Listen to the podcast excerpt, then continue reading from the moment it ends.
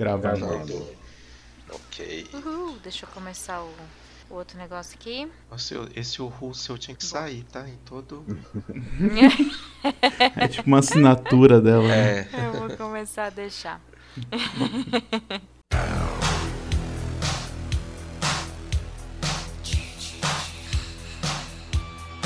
Olá pessoas, eu aqui começando mais um episódio do Falando no Diabo e hoje estamos aqui reunidos para fazer o que a gente faz a cada duas semanas, que a princípio é lícito, é...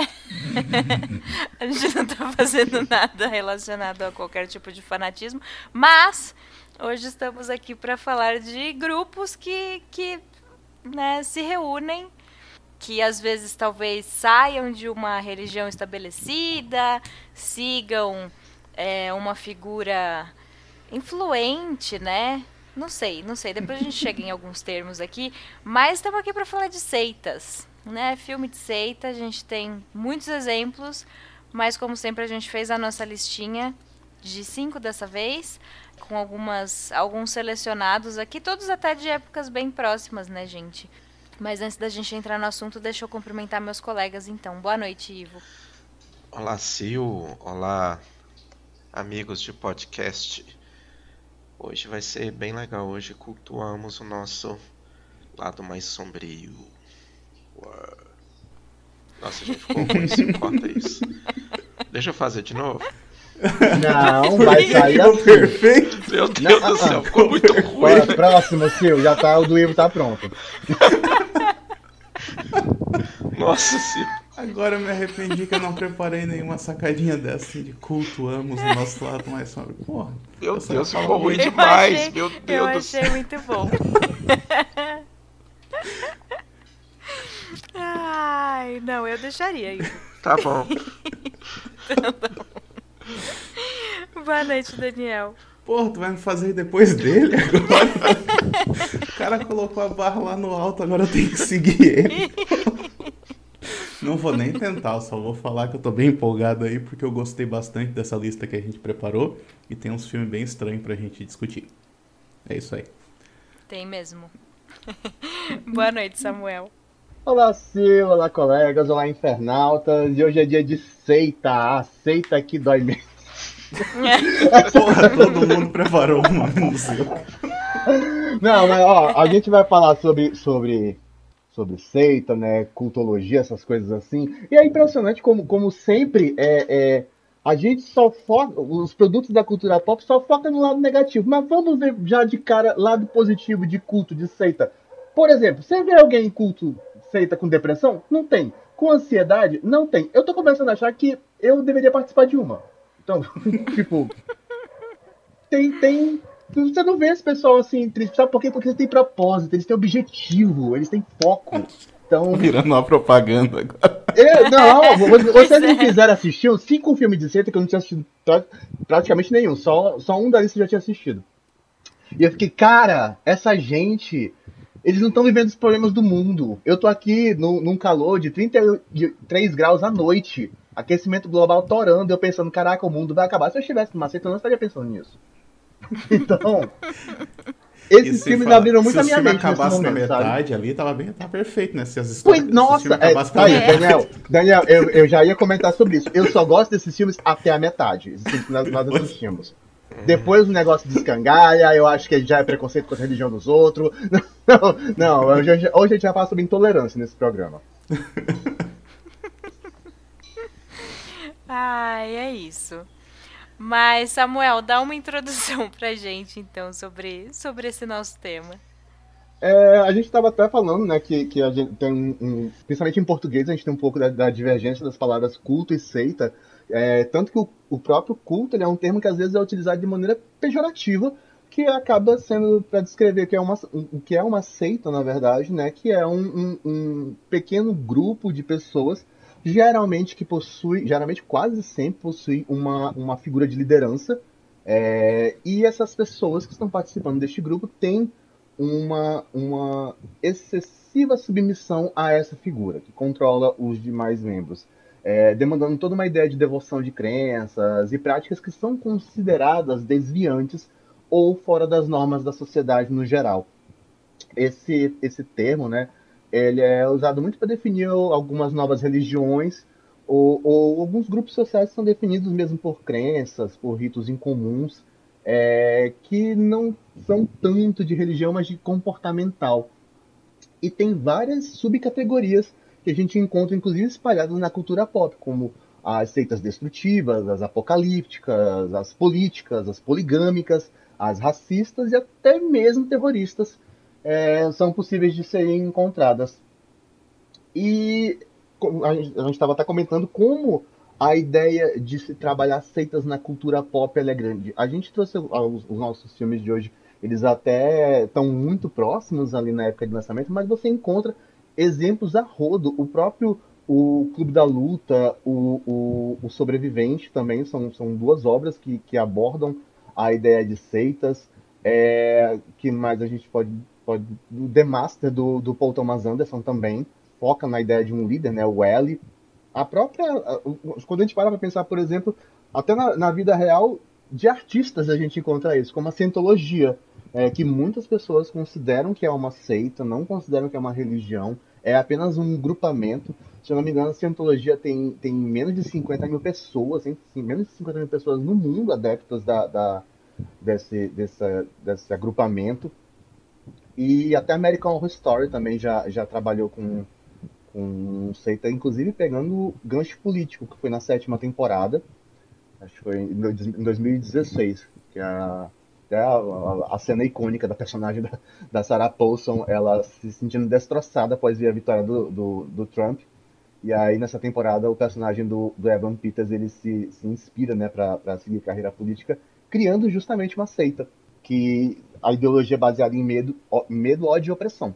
Tem muitos exemplos, eu estava até comentando também que eu estava jogando, eu tô, eu tô jogando um, um, um, joguinho muito legal, acho que eu já mandei o trailer uma vez lá no, no grupo, depois eu vou mandar para vocês, eu coloco.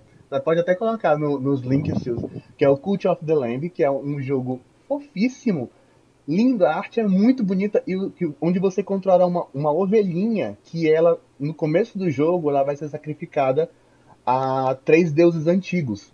E aí, do, do, na hora do sacrifício, aparece um, um, um, deus aprisionado muito maior que essas três entidades. Ou é quatro? Agora eu tô perdido. E ela salva a ovelhinha. E ela diz pra ovelhinha: Olha, eu vou te dar poderes e você vai montar um culto para me libertar. Então, você, o seu objetivo é duplo: é você montar um culto funcional e passar pelas dungeons derrotando os, os três deuses antigos para poder libertar o, o, o, deus ainda maior. Tem um plot twist no final que é maravilhoso, mas eu não vou entrar nos detalhes. Mas enfim, esse jogo é fofíssimo, ele é macabro ao mesmo tempo, que é muito legal, é muito divertido. Ainda preciso escrever sobre ele por boca. e muitos outros exemplos, como o próprio Bebê de Rosemary, um clássico, o Corra, outro clássico, Era uma vez em Hollywood, que eu adoro. Muita gente fala mal, mas eu adoro. O Mandy, que nós já falamos aqui do, com o Nicolas Cage, eu amo esse filme. E o último do Stanley Kubrick, clássico dos clássicos, de olhos bem fechados também. Então, alguns outros exemplos que a gente pode citar de como a, a, as seitas são um tema muito explorado de diversas formas na, no cinema de terror, ou mesmo no cinema em geral, a gente pode, pode já colocar assim, né? É, acho que a gente né, estamos aqui para falar de alguns que são mais perturbadores mesmo. E como o Daniel falou, tem muitos filmes estranhos que a gente vai comentar, enfim. Mas vamos então pela ordem de lançamento, gente, começando por 2011. Vamos falar de Sound of My Voice, um filme que foi dirigido pelo Zal Batmanglish, eu não sei se é essa a pronúncia, e foi escrito por ele junto com a Brit Marlin. E eu considero uma prequel da série The Away, não sei se vocês assistiram. É deles também a série, né? É, então, é deles. É. E só que na série, é, se eu não me engano, a Brit faz uma, uma moça que ela era cega e aí ela é sequestrada, desaparece, ninguém sabe o que aconteceu e depois de uns anos ela volta e enxergando. E aí ela começa a arrebanhar uns seguidores ali. Uhum. Mas E teve então, final acho... a série, então que eu sei então, que ela então, foi, tipo, renovada, daí depois foi cancelada, daí depois veio outra temporada, sei lá. Não, é, final? ela foi encerrada de um jeito bem, bem sem fim, né? Diz é, que teve, que teve muitos ganchos ainda pra ideia de uma terceira temporada. Eu vi Que a não vem, primeira né? só. Que não vai vir. Eu não vou. Não vai vir. Eu vi a primeira temporada e. E não voltei pra segunda, porque acho que foi um intervalo grande também, deu todos esses rolos, daí eu acabei não voltando. Mesmo tendo até gostado da primeira, assim. Mas isso meio que aconteceu com o Sound of My Voice também, porque a ideia que o Zal e a Brit tinham era que fosse uma trilogia. E acabou sendo só um filme, né? Esse de 2011, não teve mais nada depois. E justamente por não saber se eles iam de fato conseguir fazer é, essa trilogia, eles. é, Assim, a, a gente vai. A gente vai ter spoilers, né? A gente precisa falar do, do final desse filme. Mas acho que, por mais que seja um final aberto, eu acho que mesmo assim ele, é- ele é uma história completa, assim. Tipo, eu aceitei como, como um filme completo. Ah, eu não aceitei não, Mas- eu falando. Como eu disse, todos os meus problemas com esses filmes são as metades finais, menos um deles, eh, mas vamos chegar lá. Ai, Samuel, você quer dar a sinopse dele? A premissa é bastante simples, na verdade, mas é um filme que vai te envolvendo ao longo dos acontecimentos. Ele conta a história de basicamente dois documentaristas, que são o Peter e a Lona, eh, eles são um casal.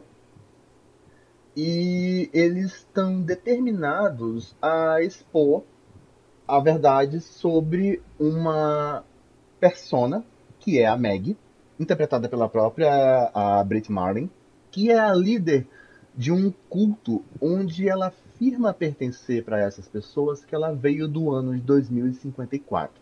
Apesar de. de tem toda uma, uma, situação, né, que o, o, pro Peter e a Lona chegarem ao culto, é, eles, quando eles, a gente já está acompanhando logo no começo do filme a primeira ida deles a esse culto é bastante delicada a chegada porque eles precisam ser vendados as roupas deles precisam ser retiradas, eles não podem carregar nada. Eles entram em um porão. Então, eles com esse pequeno grupo, acho que não tem nem 10 pessoas no grupo, de, de novos, no- de novas pessoas, eles vão então se encontrar finalmente com a Brit. É, eles já chegam extremamente céticos, já, já estão abarrotados de algumas informações e estão querendo montar né, uma, uma obra audiovisual, mas eles estão com dificuldades por causa justamente dessa questão de que eles não podem levar equipamentos, é, para desmascarar a Meg. O problema é que ao longo dos encontros, eles acabam sendo levados pelo carisma da Meg, pelas histórias da, da Meg, eles acabam é, sendo acolhidos, inclusive, de uma forma que eles não imaginavam que eles iam ser, e isso começa a a causar um confronto, porque além de é, eles estarem se sentindo realmente parte daquele movimento, principalmente o Peter, que tem essa mudança, que ele é o mais cético de todos, mas ele começa a ter essa mudança, além de eles estarem se sentindo parte disso, tem a questão de que afinal a Meg faz uma afirmação muito poderosa de que ela é de 2054. E às vezes é necessário confrontar essa informação, e quando essa informação é confrontada, há problemas.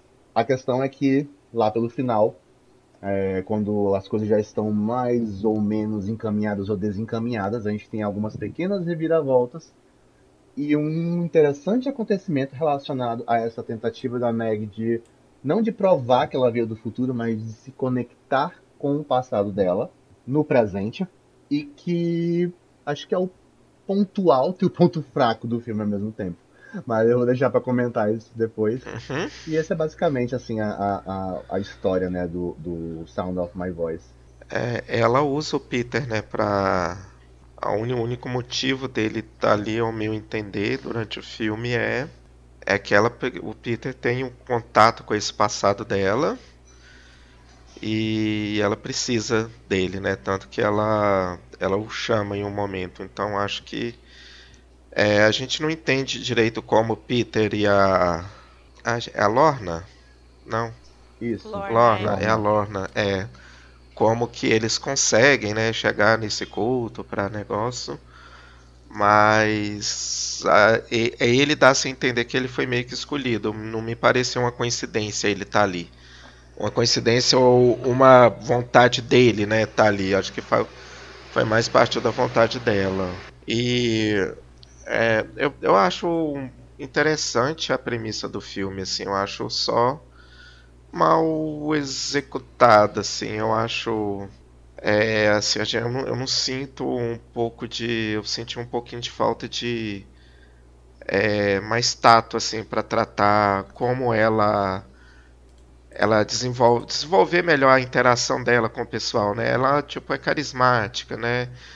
Mas é, eu senti um pouco de falta de tato ali para lidar, justamente para para criar essa essa, essa, essa esse duplo entendimento, né? Se ela era uma farsa, se ela era Apesar que eles tentam, eles usam um artifício até interessante que é a música do Cranberries, que até a gente, né, poxa.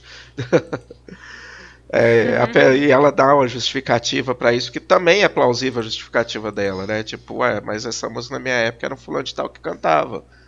Né? E isso é uma coisa muito comum. Mas eu acho a premissa interessante, acho que a gente vai chegar no final daqui a pouco, que é o, o que eu gostaria de comentar também. de todo mundo quer comentar o final desse filme. É.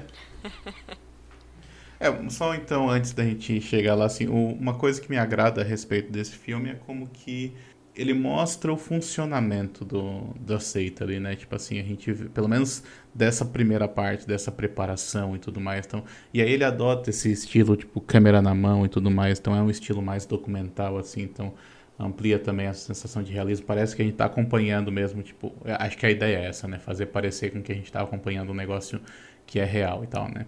Por mais absurda que seja a, a proposta da, daquela seita em si, né? Tipo, a mulher que veio do futuro e tal, não sei o quê. Então, ele, ele adota esse tom mais realista para poder é, contrabalancear o absurdo do que está sendo falado ali. E eu acho que o filme vai ele vai caminhando assim, tipo, oscilando entre, esses, entre esses dois polos, assim, né, do, do realismo e do fantástico. Uh, isso culmina no final, que eu acho que é por isso que eu gosto tanto do final, na verdade, porque eu acho que, que é, é aquele final que, tipo assim, ele te dá uma resposta, mas ao mesmo tempo ele te, fala, te deixa pensando assim, tá, mas isso foi uma resposta mesmo ou não foi? Só que tu não tem, tipo, ele te dá uma resposta, mas ele não te dá uma resolução. Então, tu consegue interpretar de diferentes maneiras se tu quiser, é, porque o filme te deu é, possibilidade para fazer isso ao longo de toda, toda a sua duração, né? Tipo, tu consegue, tu vai, tu pode ler o filme de uma maneira ou de outra e o final possibilita isso também, apesar de que ele parece guiar para um para um determinado caminho, mas ainda assim, se for, se isso de fato fosse uma trilogia que fosse mais bem explorada, né, no futuro, daí a gente teria talvez uma resposta mais precisa. Mas o fato de não ter, acho que é um dos motivos de, de que me fazem gostar tanto do filme. Mas falem aqui que vocês não gostaram do final, então. Só rapidinho, Daniel, antes de discutir o final, é, o, o Sound of My Voice, que em português ficou aceita misteriosa, né? Nossa. Jesus amado. Jesus amado. É. eu não sabia, eu vi isso aqui. Eu tava vendo isso, ficou entre aceita misteriosa. É, ele teve é, até uma. Ele é um filme de baixo orçamento, bastante baixo, inclusive. Baixíssimo. Todas as, as locações, é, é são, são muito fechadas, é, são pequenas. Acho que, que, quem fez assim, quem gravou mesmo foi pelo, pelo, pelo, amor ao cinema, porque tem até um elenco grande, né? E com uma boa quantidade de. Praticamente todos os personagens em cena têm tem destaques é, em algum momento ou outro. Por mais que esteja focado né, nos três, né? Na, na Lorna, no Peter e na, na Meg. É, mas o filme ele teve uma, uma trajetória bem, bem interessante. É, teve críticas saíram bastante elogiosas em, em portais como a, a, Variety e o The New York Times. É, até o, o, o, crítico do The New York Times, é, que disse que, que, assistiu esse filme quatro vezes, que ele amou e, e disse que foi um dos grandes destaques de 2012 para ele. E ele é, categorizou como um engenhoso quebra-cabeças de baixo orçamento. E aí essa é a parte que eu gosto de, de Sound of My Voice. É, porque ele realmente traz uma traz uma, uma abordagem de, de funcionamento de seita como provavelmente deve ser. Os outros filmes que a gente vai falar aqui, é, eles têm um, um, uma, uma, abordagem um tanto mais extrema. É, é, acho que todos assim, têm uma abordagem bem mais extrema. Mas o Sound of My Voice não. Ele, ele pega na, na delicadeza. É, é, são, são homens e mulheres que eles vão entrar ali com um pouco de ceticismo e eles vão ser levados pela ideia de persuasão. É, eles limpam os corpos deles, eles se desfazem de todos os objetos para participar de um ritual. Esse ritual ele, ele começa leve e ao longo do, do filme vão tendo outros exemplos de rituais onde as pessoas vão se abrindo mais, elas vão botando sua, suas mazelas para fora, as feridas de cada um são expostas e aí começa o, o sentimento. Tem essa mudança dos personagens, principalmente o personagem do Peter. É, ele de pessoa cética ele passa a se sentir uma pessoa que está finalmente fazendo parte de algo. Tem uma cena muito boa que é justamente na, na, na sequência do vômito. Eu acho essa a melhor cena do filme disparado, em que acontece justamente isso que eu falei, uma persuasão tão grande sobre o Peter que ele é capaz de falar, ele é capaz de revelar até seu último, seu, seu mais, seu mais íntimo segredo, sua, sua mais íntima ferida. E a partir disso o filme tem esse estalo de, de, de mudança. Então essa é a parte que eu mais gosto do filme. É, eu nem fico muito no, no, questionamento do ah, será que é Meg do futuro ou, ou, não, né? Porque no fim a gente. O, o filme acaba andando para uma outra coisa, justamente porque a Meg quer se encontrar com uma criança específica, e essa criança específica é aluna do Peter, ele é professor substituto numa escola de ensino fundamental nos Estados Unidos, e coincidentemente ele está dando aula. Coincidentemente não, né? Claro. É, é, é Ele está dando aula é, para a turma onde está uma criança que é a mãe da Meg. O filme, você pensa que vai até vai, vai ter um caminho para uma coisa, na verdade tem outra, né? Quando a Meg pede para se encontrar com essa criança. O Peter tem desespero na ideia de, meu Deus, vou sequestrar uma criança, ao mesmo tempo que ele já está totalmente envolvido pelo carisma da própria Meg e decide que vai fazer com que esse encontro aconteça. Tem um pequeno plot ali relacionado a Lorna, porque ela encontra uma investigadora que alega que a, a Meg é uma fraude. Ela já fez isso mais de uma vez. Então, o, o Peter e a Luna, eles na verdade vão, a Luna vão entrar em um grande confronto sobre, afinal de contas, que é o confronto que nós estamos passando fora da tela. É, afinal, a Meg é uma fraude ou não? E por mais que eu não goste tanto do desenrolar do, do final, o que eu gosto é que essa pergunta fique em aberto com os acontecimentos, essa pergunta fica, fica em aberto. É, é, é, a interpretação sua, a interpretação de quem assistir se a Meg é uma fraude ou não. É, o, é o que eu gosto, embora não goste do, da maneira que chega até lá, sabe? É porque Mas... eles te dão duas opções ali que são muito palpáveis, né? Que é a prova uhum. da investigadora e é o encontro dela com a, com a menina. Então eu acho que o encontro dela com a menina é uma coisa muito é muito pessoal assim pro, pro filme, igual você falou da questão da, da sensibilidade, né, que pega aí. É da delicadeza e da sensibilidade. Eu acho muito bonita aquela cena.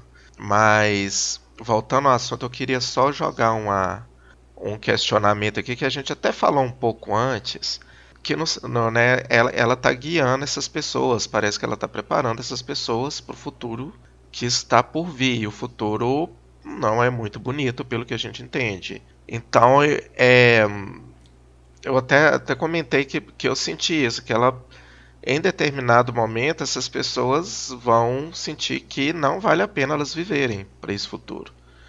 Né? Porque não, não me parece uma intenção de mudar o futuro, dela vir e dela mudar, tentar mudar ou salvar alguma coisa. Me parece uma preparação para a merda que tá, que tá para vir, assim. Não sei se vocês sentiram isso, mas, mas assim, vai ser um assunto que a gente vai falar muito sobre esse muito nesse podcast aqui. É, qual, qual que é a finalidade do fim disso tudo, né? Dessa questão do, desses cultos, seitas, é, que a gente está falando, né? O, e, e, nesse filme me acaba que aquelas pessoas ali, elas vão, em algum momento, elas vão para um, um ato de suicídio. Porque assim, me parece que no futuro não é nada interessante ali para aquelas pessoas continuarem a viver nele. Não sei se vocês tiveram essa mesma percepção. Antes da gente entrar no final que eu quero comentar também. eu não sei se se a intenção dele estava se encaminhando mais para um suicídio coletivo. Porque, porque, assim, pelo que dá a entender, eles não tinham intenção de mudar. Acho que eles não tinham intenção de mudar o mundo de forma a evitar isso que aconteceria, né? Para o mundo estar tão ruim em 2054. Mas talvez se preparar para tentar cuidar do que sobra, sabe? E não se matar, assim. A minha interpretação é de que aquele grupo, em especial, ele é um grupo que resiste a todas as mazelas que, a, que assolam o futuro, né? Da, parece que há um grande. Pelo entender do que ela diz, é que há um, um, grandes acontecimentos negativos no mundo, todos os acontecimentos destrutíveis possíveis, e depois está havendo um recomeço. E pra, na minha interpretação, não sei, para mim ela deu a entender que aquele grupo de pessoas é o grupo que está no recomeço com ela naquela época, no, no, no uhum, 2054. Uhum. Então eu não entendi como, como um suicídio. Tanto que quando ela, ela, ela expulsa o rapaz asiático, o pessoal fica muito grilado com isso e o, o meio que a resposta dela é porque ele não está com a gente. Uhum. Então a minha interpretação acabou sendo essa. Não, justamente o contrário, não de que eles são um grupo de que vai acabar caminhando para um, um, suicídio coletivo, mas justamente porque eles estão nesse recomeço do mundo após as grandes mazelas. É, eu acho que eu fui por aí também. Porque, tipo, tinha uma preocupação de, tipo assim, ó, vocês têm que estar preparados para esse mundo, né? Tipo, e não... É, a, não sei, parece que a mensagem dela era era bem esperançosa, assim, em relação àquele grupo, aquelas pessoas e tal. Sim, era mas, mesmo. Mas eu, mas eu entendo o que o Ivo tá falando também, do tipo é, assim, mas, mas, de que ela vai... não se altera, é. ela não altera a voz, ela, ela sempre mantém essa calma, mas ela consegue fazer com que as pessoas façam coisas que normalmente elas não fariam. Então, eu não duvido que se ela quisesse que todo mundo se matasse, que ela também ia usar esse mesmo tom de voz e, tipo, ia falando essas coisas até as pessoas pensassem, é, talvez seja uma boa ideia. É, mas é, é então, porque eu penso nisso, que, que nos outros também, né, é, essa questão também que vocês falaram aí é, é utilizada também no, em outras uhum. falas, assim, em outras coisas assim. É, é como se aquilo fosse uma coisa boa para todo mundo, então... E, e, assim, aí entra uma questão que o Samuel justamente falou, que o, o documentarista, ele, aí é, é uma questão que a gente pode também e por, por esse outro lado que, você, que a Sil e o Samuel, vocês também, é, Daniel, falaram, porque o, o, o Peter ele já entra falando que, tipo assim, né, as pessoas se matam. Né, a gente vai salvar essas pessoas, né? Não sei que ela. Ele, ele tem esse discurso no início. Talvez, né? Isso daí é, é, pode ser um preconceito com, com alguns uhum. cultos aí, que é o que Samuel falou também. Então, é, é bem por aí também, assim, um, um, discurso que, que se encaixa bem né, com esse argumento que vocês utilizaram. Então ele, ele gerou para mim essa reflexão. Desse, porque o tom sereno dela é de que, que há esperança, né? Não sei. Ou, ou eu não sei se há a esperança ou se há desesperança. Eu fiquei um pouco nessa dúvida, assim. Mas é isso, gente. Vamos pro final? Eu já dei minha opinião sobre o final. Ah, não, eu, eu acho. Só quero fazer um comentário então antes de entrar no final, que assim, eu. Quando eu, fui, eu sugeri esse filme aqui, eu jurava que não ia render uma discussão tão longa quanto tá rendendo. o pior é que eu achava que de todos ele ia ser a mais curta mesmo. Exatamente. Então vai lá, mas fala aí do final. Não, o final, o final assim, é. Eu, tá, eu tava eu tava vendo o filme assim, ok, o filme ele é interessante, aquilo que eu falei, mas mal executado. Chegou no final, eu falei, olha, o final tá me comprando, né? Fiquei bem emocionado com aquela cena do encontro dela, né? De como foi com a, com a criança lá, com a menina. E, e depois, cara, aí depois daquela, né, aquela. O que acontece lá e o, os outros personagens viram lá, shame of you, Peter vamos chamar um advogado. Gente, achei aquilo tão assim, sabe, inocência, assim, sem sem, sem um impacto, sem uma dramaticidade que a cena tava se encaixando. Foi um corte muito brusco, assim, de, de perspectivas. Aí eu fiquei, poxa, que. Eu tava querendo gostar do filme, sabe?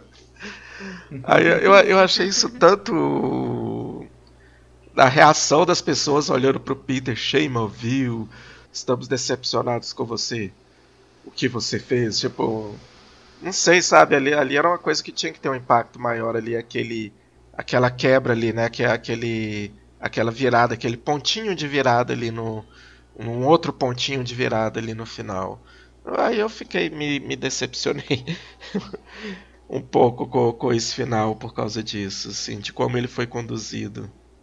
E você, Daniel? Não, não me incomodou, não, me incomodou, não sabe? Tipo, eu não sei, sabe porque eu fiquei tão é, impactado ali com a, né, com a, aquela revelação ali no final, né? Tipo assim, quando a gente descobre que ela o que que é? Tipo, não é uma perda de mão secreto, né? Tipo, um, um cumprimento secreto que eles têm. É, que a menina também sabe fazer aquilo e tal. É, eu fiquei tão impactado com aquilo que, tipo, que veio. É, essas, essas outras questões aí não, não chegaram a me afetar. Você ficou igual o Peter não, olhando pra cena assim, né? Acho que todo Exatamente, assim. exatamente. É. Você pode falar qualquer coisa que daí, tipo, ah, não tô nem prestando atenção, tá ligado? Porque é realmente. Porque tu fica naquela, né? Tipo, é uma cena que é construída para fazer tu. Tu querer acreditar. Não quer dizer que tu acredite, né? Mas tu uhum. começa a pensar, tá, mas, mas então como? Será que eles chegaram Será que eles chegaram na, na menina e ensinaram isso para ela? Ou será que a menina já fazia isso e, e a outra que, tipo, observou isso e daí, tipo, meio que copiou da menina, sabe? Então, tipo assim, começa a, a, a pensar nessa, em todas as possibilidades, ou então, né, naquela que seria é, o que é o que o filme está vendendo também será que é verdade né então tu fica pensando em tudo isso e meio que fica isso fica na tua cabeça mesmo depois que o filme acaba, sabe? Então, tipo assim, essas outras questões aí não me incomodaram porque eu continuei pensando nisso depois que o filme acabou, então acho que funcionou para mim. Eu só quero aprender essa esse negocinho, essa essa batidinha de mão aí. aí todo... É só para entrar pra seita lá que eles te ensinam. Não, eu queria aprender com vocês. É, a gente encontrando no final do ano. Eu não no... tenho, eu não tenho coordenação motora pra fazer aquilo. É, eu também não tenho, não. Eu vou bater em alguém, vou virar. Eu não vou sei nem fazer a doleta até hoje, tá ligado?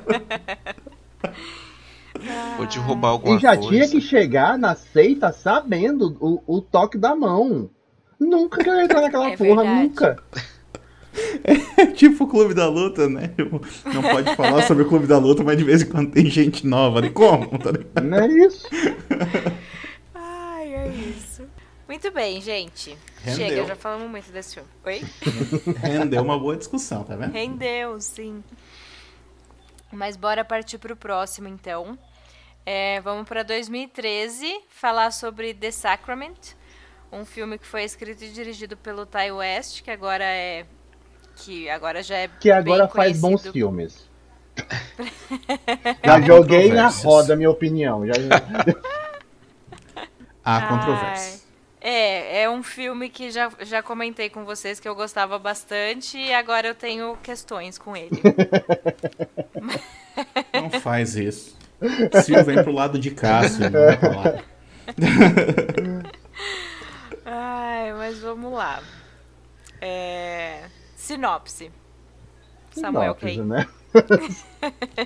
uh, The Sacrament é um filme que é um mockumentary, né? É, é, que trata Tenta sobre... ser. Tenta ser. É, eu acho que ele não se define nisso, mas vai, vai lá, Samuel. É. Ah, às vezes eu me confundo com esses termos. Enfim, é um. É, não é. Não é, é, um... também não é falta de funtejo, né? É, não. Ué, eu tô... não. não, não é não. Eu tô, hoje eu não tô legal, é, é o calor. é, mas enfim, o filme conta a história do Patrick, que é um fotógrafo, que trabalha pra Vice. É, não sei por que, que a Vice aceitou participar disso, na beleza. É, e ele tem fazer esses trabalhos pra Vice e tal. E esse rapaz ele recebe uma carta, que é da irmã dele, sobre o relato de como ela tá vivendo muito bem em uma seita, em, em um grupo, com um grupo de pessoas, em um outro país, né? Ela estava participando de uma seita que já era nos Estados Unidos e se mudou para um outro país. E ela informa pro Patrick que ele que ela tá muito bem, ela tá fazendo um tratamento contra as drogas e tá sendo muito efetivo na vida dela e realizou uma mudança muito grande. E por causa da, da do isolamento que ela acabou se colocando, o Patrick decide que ele vai visitá-la. Como ele trabalha para Vice e a Vice adora esse tipo de história doida, então é, eles vão para junto, esses dois amigos vão junto com o Patrick, que são o Sam e o, e o, e o Jake, E eles vão junto com o Patrick para essa, essa seita e encontram um lugar gigantesco, uma comunidade enorme.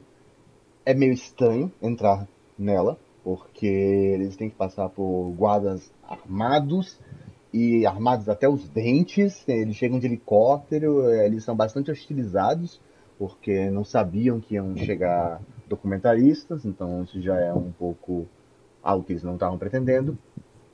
É, mas o que eles encontram dentro da comunidade é bastante interessante é, para eles. Né? Eles encontram um lugar que trabalha com uma, um tipo de autossustentabilidade, de acolhimento principalmente a idosos e pessoas negras de periferia.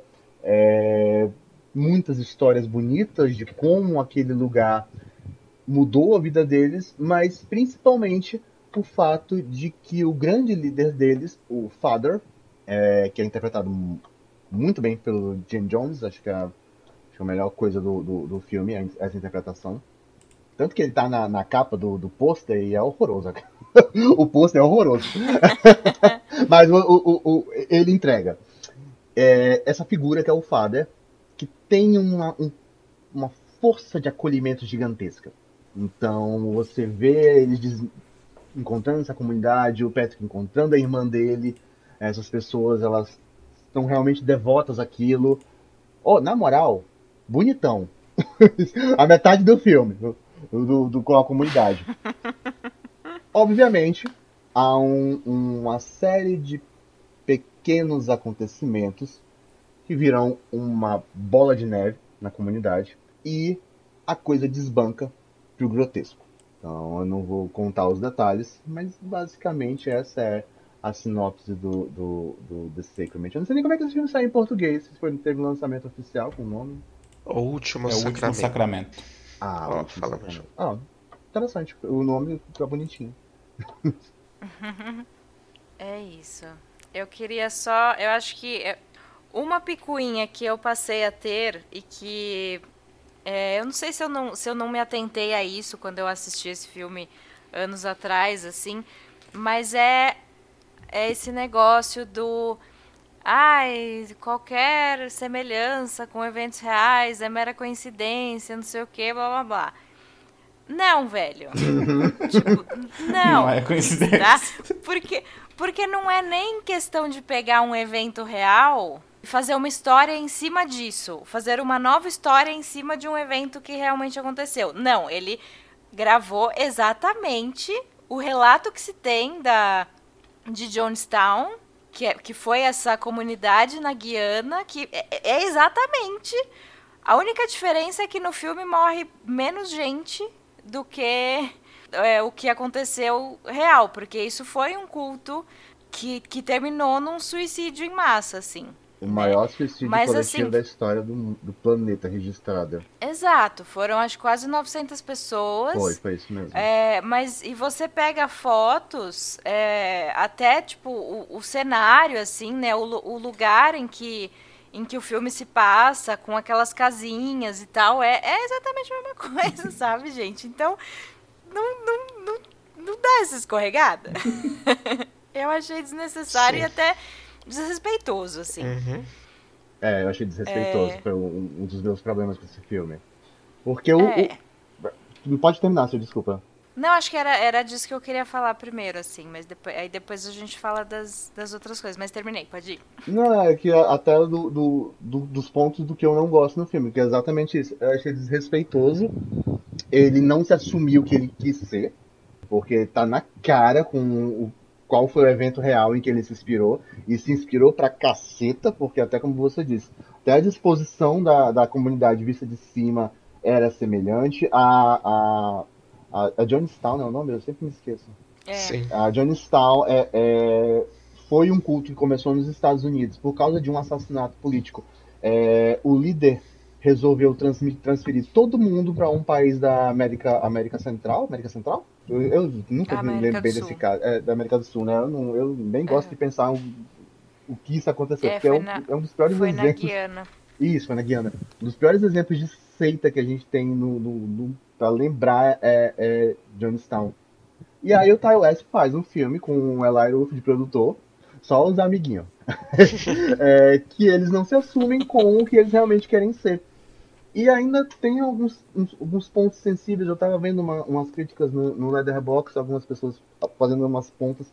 Tipo, a questão do, dos, dos guardas do local, né? São, são todos negros.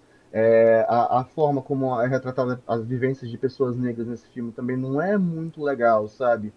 É, então, o, todo o comportamento da guarda, eles serem pessoas locais, tem um, uma crítica ali que, que, me incomoda.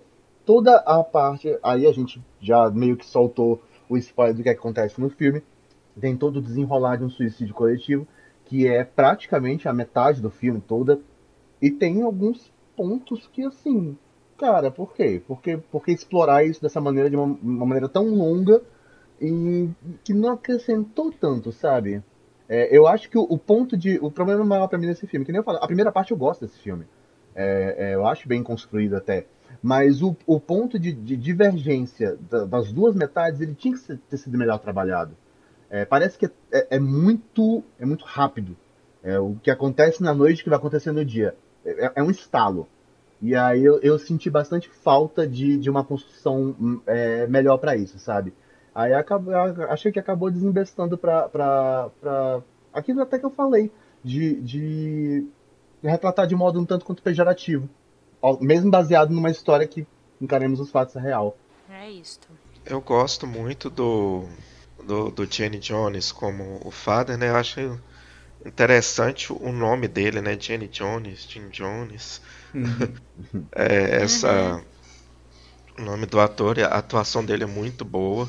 Eu gosto muito do momento da, da entrevista dele, que é, é um momento crucial ali pro filme ali, né? De, de, de entendimento de quem ele é, né? Da, da força que ele tem ali sobre aquelas pessoas. O que me incomoda é, é a definição do filme, né? Como que é, pela, pela falta de definição dele, né? Ele, ele, ele usa ali artifícios ali de um, de um documentário, mas ele faz um plano e contraplano com uma câmera, né? Em, um momento tem duas câmeras, mas tipo assim, tem um momento que é só o cara com a câmera e você tá vendo um plano e contraplano. Aí tem a, tem a trilha sonora, né? Porque assim, não, não deu se entender que era um documentário editado, né? Então ele fica ali meio entre, entre a ficção, né? O found footage e o documentário. E né, não, não chega a ser um found footage, né? Porque os personagens vão embora com o material.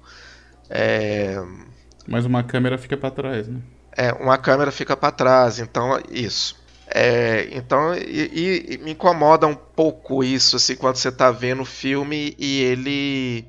Eu me sinto enganado, sabe? Assim, é, é diferente de uma construção de um documentário, como a gente já viu alguns que são é, maravilhosos, né? Um que eu vi recentemente, que é o, o Zumbins do Canavial, que é um documentário argentino que eu acho maravilhoso. Aquilo sim é, era uma coisa que eu achava interessante. Se esse filme fosse é, feito em formato de documentário, tipo, levei o material, editei, fiz o documentário, finalizei e é isso que a gente está exibindo.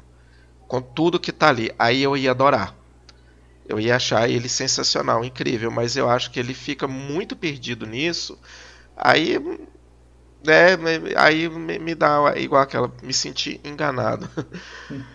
no, no filme. Me, me, incomodou muito essa questão, além do que vocês já falaram, né? Dele, dele não se assumir a inspiração dele. É, bom, é, então eu vou ser o único aqui a defender 100% do filme, tá ligado? que é o que eu faço aqui, né? Tipo assim, é, eu adoro esse filme. Eu, inclusive eu considero um dos melhores do, do Ty West. E eu, eu gosto da maioria das coisas que ele fez, com exceção de alguns no filme mais recente aí, né?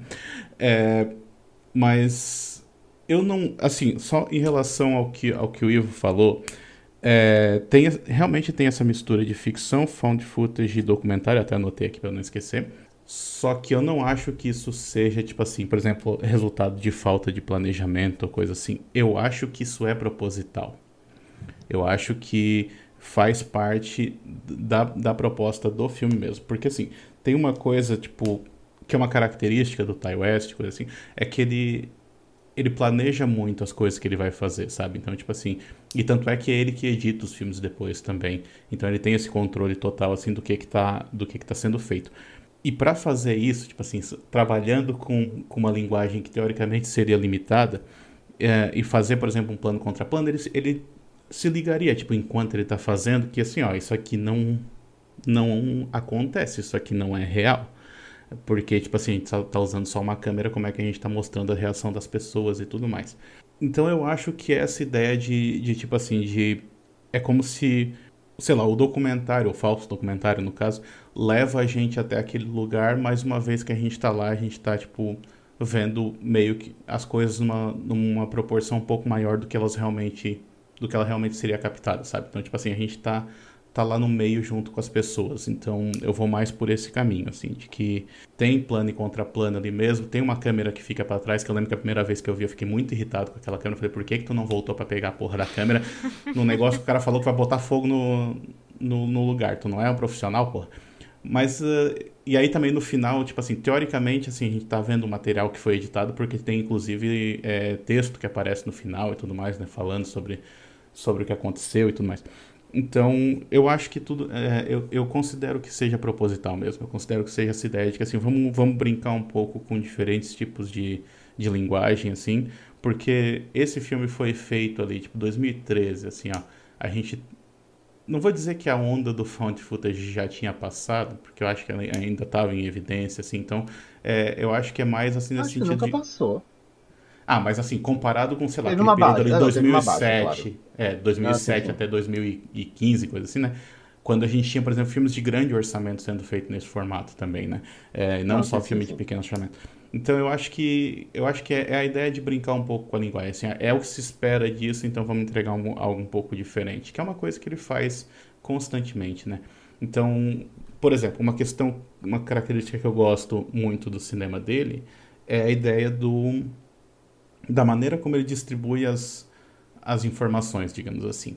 Porque, como Samuel falou, assim, ah, meio que quando começa a parte da violência e tudo mais, do terror em si, né, tipo, meio que não para mais, que é mais ou, menos, mais ou menos da metade pro final.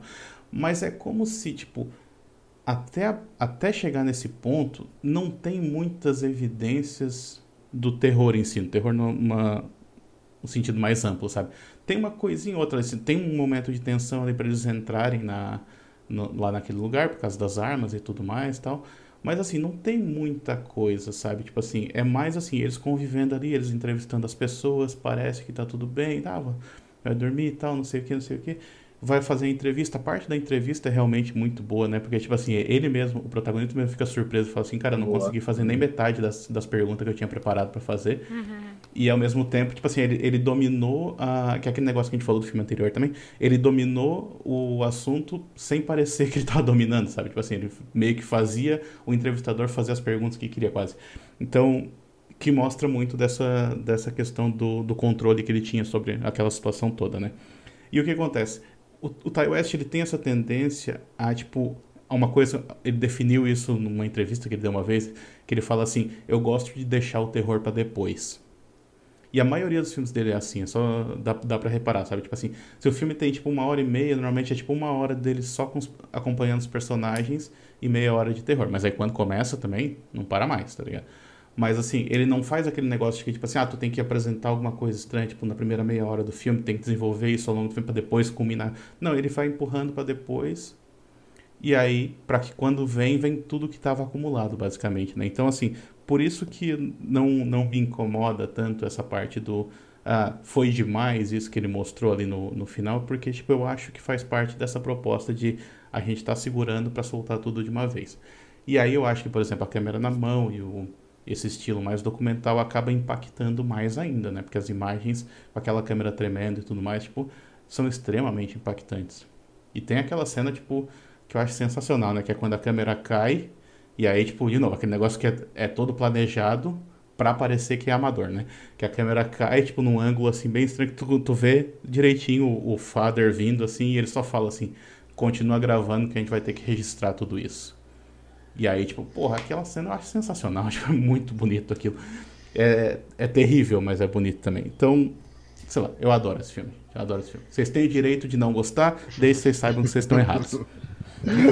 Daniel, Tá bom. assim, é, eu, eu entendo perfeitamente que foi, é, que, é- que é intencional também, assim, é, né, o cara é um, um profissional ali, ele, eu entendo perfeitamente isso que você usou, eu não acho que ele tenha errado, assim, mas é, é só não me convenceu, né, É, não, não, não. Tem que esse- comprar a essa ideia, questão. né? É, eu não, não comprei essa ideia do que ele fez. Eu achei que.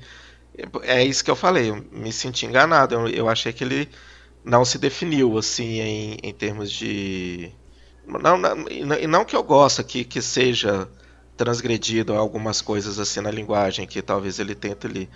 Mas assim, me, me, me suou, é igual você falou, essa cena é maravilhosa que você falou, da câmera na mão, funciona perfeitamente ali, né? Mas o, o tal do plano e contraplano que eu falei, pra mim, assim, não, não funciona ali, né? Eu, eu acho que é, ali ele tava no momento de, de documental, ele tava ali uma captação da câmera do cara, né? Pra ele fazer uma captação de um outro de uma outra câmera e aí eu, eu me perdi ali, eu falei, hum, não sei, não e foi a primeira vez que eu vi o filme assim, eu não, eu não cheguei a ver ele há mais tempo. Talvez se eu tivesse visto ele há mais tempo, talvez eu tivesse gostado mais, assim como a Silvana falou também.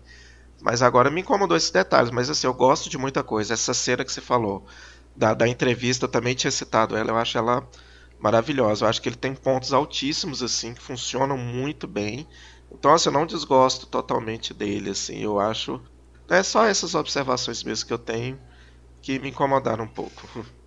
Eu também não, não desgosto, assim. Eu só gosto bem menos do que da outra vez. Assim. Eu lembro de ter gostado muito, agora é só.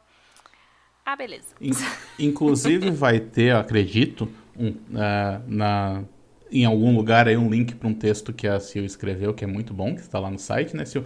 Porque Muito obrigada. é, coloque esse link lá, porque tipo, é um texto tão bom assim que eu já usei esse texto na minha pesquisa de mestrado, né? Eu apresentei um, um- um trabalho no mestrado sobre esse filme e eu usei como referência o texto da Sil.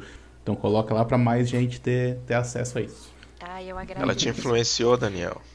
Sim, totalmente. Olha, coisa boa, né? desde Tá sempre, vendo? gente. Não, mas eu coloco, eu sempre, eu tenho colocado sempre a lista de filmes que a gente comenta no post, né? Aí eu já deixo linkar tudo que tem tem crítica no Boca, eu já deixo linkado direitinho lá. Então, é, visitem nossos posts, ouvintes. E comentem Tem, também. Leiam o textinho, comentem, é isso. Mas bora pro próximo, gente. Já estamos atrasados, a gente tá se detendo muito nos filmes, Ah, mais do que esperávamos. Nossa, pois é, vai chegar num filme aí que vai render, né? Tipo, porra, ainda não chegou no filme que rendeu. Não, não vai chegar, não chega. Tem dois filmes aqui que vai render muito ainda. Vamos lá. Eu tô achando que isso aqui vai render dois episódios, então. É, pois vai é. dividir pois é. no meio. Mas bora lá pra The Invitation, então, de 2015. Filme da Karen Kusama, é, que, foi te- que tem roteiro do Phil Hay e do Matt Manfredi. É, é um filme que eu amo. É, Gente, esse, toda, esse é o contrário do The Sacrament. Cada vez que eu assisto, eu gosto mais. É, eu vi ele e eu amei ele muito mais ainda. Ai, Eu acho né? ele muito. É muito bom. The Invitation, então, acompanha um homem, né? A gente tem o, o, o protagonista, que é o Will, interpretado pelo Logan Marshall Green, que é irmão gêmeo do Tom Hardy. É, que tá, a- assim, a gente começa o filme é, e o, o Will e a Akira, que é a namorada dele, estão é, a caminho de um jantar. Inclusive, essa, essa cena já começa muito mal, porque ele atropela um coiote, né? E, gente, né, como sempre, já falamos várias vezes aqui, pode morrer quem for, mas morre bicho já, né? É, É muito mais difícil. Mas eles estão indo então para esse jantar que está sendo oferecido pela Eden, que na casa dela, né? E, e a Eden e o Will foram casados e eles é, tinham um filho que morreu tragicamente, né? É, então eles moravam juntos nessa casa, que é uma casona, assim, nas, nas colinas na Califórnia, um, um lugar super rico, a casa é gigante. É, mas eles se separaram, né, depois, depois da morte do filho. E a Eden agora tem um companheiro, que é o David, e os dois então chamam os antigos amigos da Eden e do Will para esse jantar. E era pegadinha, gente, porque em, a certo ponto da noite eles mostram um vídeo de, de um lugar no México em que, em que a Aiden e o David foram, é, que é um lugar que é, recebe pessoas que já passaram por traumas muito grandes, né? E, e ajuda essas pessoas a superarem esse trauma. E, e obviamente é tudo muito esquisito tem duas pessoas nessa festa que, que o Will e os amigos né, antigos não conheciam, que são a Seiri, que parece que saiu mesmo, acabou de sair, pegou um táxi ali na, na, na onde o Charles na Manson morava e foi direto pra festa. Melhor comentário. e o Pruitt, que é o maravilhoso John Carroll Lynch, né? Que Ele é ótimo. É, é um amigo, assim, dos dois. Os dois são amigos, né? O Pruitt já é mais. É, parece uma pessoa séria, assim, contida, enfim. E, e aí essa noite vai ficando cada vez mais esquisita. Só que o problema é que o Will.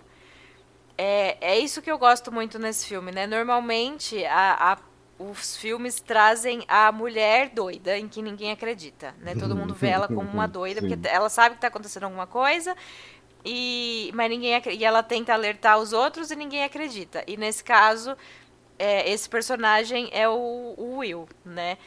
E aí a gente fica, né, meio assim, porque poxa, ele tá voltando pela primeira vez depois de, de anos para casa onde o filho dele morreu tragicamente e, e assim, para mim é de se esperar que ele não esteja bem, sabe? Independente de ter algo acontecendo ou não, é de se esperar.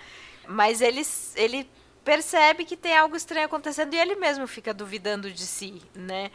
Ele não sabe se que está afetando ele é toda essa situação ou se tem algo novo ali que é trazido pela, pela Iden e por essas outras pessoas que ele até então não conhecia. E eu acho que é, isso se desenvolve brilhantemente assim ao longo do filme. E enfim, é isto. Ah, se você falou tudo aí. É maravilhoso, muito maravilhoso esse filme. É, a única coisa que eu tenho para comentar aí, depois que você falou, é o clima que esse filme, né, ele traz assim ele te deixa ali num. Ele tem um clima. Ele, apesar de ser um filme ali que tá tão amigos reunidos, que não se viam há muito tempo, tem um carinho ali entre eles. Mas ele tem esse. Ele tem uma coisa pesada ali o tempo todo ali. Ele tem essa. essa coisa de, de que alguma merda vai acontecer a qualquer momento, né? E isso que você falou, essa observação sua do Will é muito maravilhosa, assim, de como que isso é trabalhado no filme. E, e de todos os personagens que estão ali, como, como funcionam as coisas. Maravilhoso, assim. E o final dele é arrebatador, assim. Um, fala o finalzinho mesmo, assim. Aquela última cena, assim, de você virar e falar: Jesus, Jesus, que que é isso? Maravilhoso. É isso que eu tenho a dizer. Só em relação à a, é, a maneira como o filme toca no, no tema aqui do episódio, né? É, é diferente dos dois filmes anteriores que a gente comentou, porque a gente não vê de fato o funcionamento da seita em si. O máximo que a gente vê são relatos em relação ao que, que se passava lá. Daí eles tentam vender essa ideia, que é sempre muito mais difícil de a gente comprar do que quando a gente de fato vê aquilo acontecendo. Porque era muito mais fácil a gente comprar metade, né, a, a primeira metade dos dois filmes anteriores ali, parece tudo muito bom do que, tipo, a gente ouvir, tipo, as histórias de gente estranha, né? Então, é, uhum. a gente imediatamente fica com, né, com os dois pés atrás, assim como protagonista. A gente fica do lado dele. Enquanto que os filmes anteriores, eles fi ficavam tentando vender essa ideia pra gente de que, ah, isso aqui parece ser um lugar legal. E tu até fica, é, talvez pareça mesmo. Quando tu tá só ouvindo essas histórias sem ver, não funciona tão bem. Então, é... só que daí a ideia do filme é trazer, tipo, digamos, as consequências disso para cá, né? Tipo, não ficar limitado. Seria o oposto do que o do final do The Sacrament, na verdade, né? Que o The Sacrament fica lá, fica contido, enquanto que nesse aqui o negócio vai se espalhando. É, e, e tipo, dá muito errado essa contação ah. de histórias, porque, gente, o vídeo que eles mostram é sobre uma, é uma mulher morrendo, né? Assim, Eles querem mostrar como essa mulher morreu pacificamente ali nessa comunidade, não Tipo, sei o quê. né? Gente, sabe? Não, né? Todo mundo fica. Tipo, que propaganda é essa, né? Tá ligado? E aí depois eles jogam esse, esse jogo que é um oposto do Eu Nunca, né? E aí o Pruitt conta a história dele e aí é Nossa. ladeira abaixo mesmo. É, é, depois daquela história, o filme ele te dá uma pancada, né? Que você vira e fala. Então, "Co- Como que isso pode, né? queria- Com a naturalidade que ele conta aquilo, né? pois é, você queria vender uma coisa, tá? Faltou um marketing aí. Case de sucesso aí. Assim, é, eu, eu, vou, eu vou falar pelo que eu lembro. é, se eu errar alguma coisa, vocês podem me corrigir, por favor. É que, eu, pra mim, essa obra-prima da Karen Kusama. Adoro o trabalho dela. Sou louco pelo, pelo trabalho dela. Ela dirigiu alguns episódios de Yellow Jackets, é, primeira e segunda temporada. Principalmente o piloto, que é um marco. Então, ela tem... Ela tem, assim, um dom de, de, de criar situações e, e trabalhar sentimentos muito fortes nessas situações. E eu acho que o The Invitation, ela, ela tra- chegou no auge com, com, com isso, com essa, com essa proposta. A, a Sil falou do, do início do filme, né, que o, o como é que é o nome do, do rapaz? O, o Will, né, Will. ele atropela um, um animal e ele precisa sacrificar um animal, não, não é, Sil? Sim. Ele, é, ele tá com a namorada Isso. dele e precisa sacrificar um animal. E meio que, incrivelmente, é, isso é uma metáfora pro filme inteiro. Porque eles têm ali aquela reunião de amigos que eles são muito queridos entre eles, mas a separação, o trauma do Will e a, a, a Eden é, afetou todos eles. E essa, essa reunião, ela é meio que para eles todos eles estão vendo essa, esse encontro como uma maneira de tentar superar isso, embora fica claro já desde o começo, principalmente pela visão do Will, que isso não, não é possível e meio que parece que foi um erro, principalmente da parte dele. Mesmo ele trazendo a atual companheira dele também, é, que acaba ficando um tanto deslocada em alguns momentos, depois ela tem um... Eu gosto que ela tem uma, é uma personagem que parece que vai apagar e na verdade ela cresce depois. Enfim, tem essa questão, mas principalmente tem a questão desse culto em si que, como bem dito pelo Daniel, não é um filme que você não está vendo o, a seita, né? Você está vendo os resultados dessa seita. Você está vendo uma, uma, uma ação pelo que essa seita acredita. Ela é uma seita que acredita justamente que as pessoas que possuem dores muito profundas, elas devem se libertar dessas dores, se libertando de suas vidas. Então, é por isso que eu digo que o início do filme, o, o Will sacrificando um animal que não tem mais salvação, é a metáfora da ideia dessa seita, desse, desse, dessa obra. É, é, eles acreditam que as pessoas que possuem dores muito profundas, elas devem se libertar dessas dores, perdendo suas vidas. E naquele jantar, a Eden, o David e o Fruit, eles decidem que as pessoas ali, os amigos deles, da, da Eden, claro, é, eles têm esse trauma tão grande, estão carregando esse trauma tão grande que eles precisam livrar essas pessoas desse trauma, tirando a vida delas. É uma construção muito boa até, até os momentos finais. Você, você não consegue ficar sem, sem prestar atenção no filme em nenhum momento. A- as atuações são muito boas. Mesmo o Logan Marshall, coitado, todo mundo chama ele de, do, do, do Tom Hardy sem anabolizante. e nesse filme ele tá ótimo como homem acabado, ele tá excelente como homem acabado. Tá. E o foda, o Logan Marshall tem um monte de filme bom, mas tu nunca lembra do, do filme bom por ele. Tu lembra dos filmes serem bons, sabe? tipo, eu, tipo, eu revendo, tipo, meu Deus, o Logan Marshall é o protagonista desse filme. Eu nunca, eu amo esse filme. Quem disse que eu lembrava desse homem como, como ele, sabe? Ele tá, ele tá sensacional no papel como, como ex-acabado. Essa proposta da, da Karen que a, a Sil relatou, é, geralmente é a mulher louca que ninguém acredita, ele é o homem louco que ninguém acredita, até que as coisas se concretizam da pior forma possível. E o final desse filme é arrebatador, arrebatador.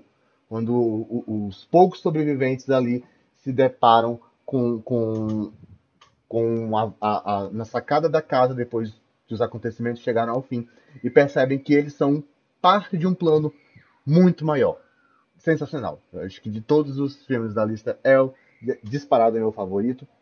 Principalmente por essa abordagem diferenciada que a Karen Kusama conseguiu trabalhar. Muito bem. É isso, gente. Achei que a gente ia agarrar nesse aqui, mas eu acho que ele é tão bom assim que a gente fica tão Ele é maravilhado. tão bom, é tão com ele. unanimidade, né? Que a gente É, Não, não, é impossível falar mal desse filme, impossível. Ele ficou um tempo no Netflix, ainda tá lá, gente. ele ainda tá lá. Ficou, mas não. Ah, não tá lá mais, não? Tá? tá? Não, Ah, não tá não mais sei. lá, não. Não sei porque eu cancelei Netflix, foda-se. Também cancelei. Netflix. Mas não tá lá mais, não. Para. Ah, não, é. Eu ia falar que tá Mas no. Que tá no HBO Max, mas na verdade o que tá no HBO Max é um de 2022 também, chamado The Invitation. É, não, pra tem. Uhum. Eu, eu fico com ódio. Tu procura The Invitation no Google, tu vai encontrar o filme de 2022 que é uma bomba. Que é ruim pra Tu- caralho. que é muito ruim. Tu tem que clicar aí no cantinho, The Invitation 2015. Aí eu tive que Isso. clicar. Meu filho, você está errando. As Gente, pessoas Tá não estão procurando por o esse filme errado. 2022. Como que a Netflix Google, tira esse você filme está do errado. catálogo? Netflix Ah, eles tá tiraram? muito errado. Tirou, não tá lá. Segue não. motivo pra manter o cancelamento dessa merda. É. Não assim no Netflix. vou, vou falar um negócio aqui Ah, pesado. vale Se você baixar qualquer torrent de um produto original Netflix, já vem com todas as legendas, tá? Todas, todas. Interna. Você não precisa depois ir no Open Subtitles, porque o Legendas.tv morreu. E eu sou órfão até tá, hoje. já tá sincronizado. Ai, gente. Já tá é- sincronizado. A, a minha TV, ela, ela- no- Nossa, eu fico chocado. Porque pela minha TV eu consigo, eu consigo selecionar a legenda específica. E tem tipo. Idioma.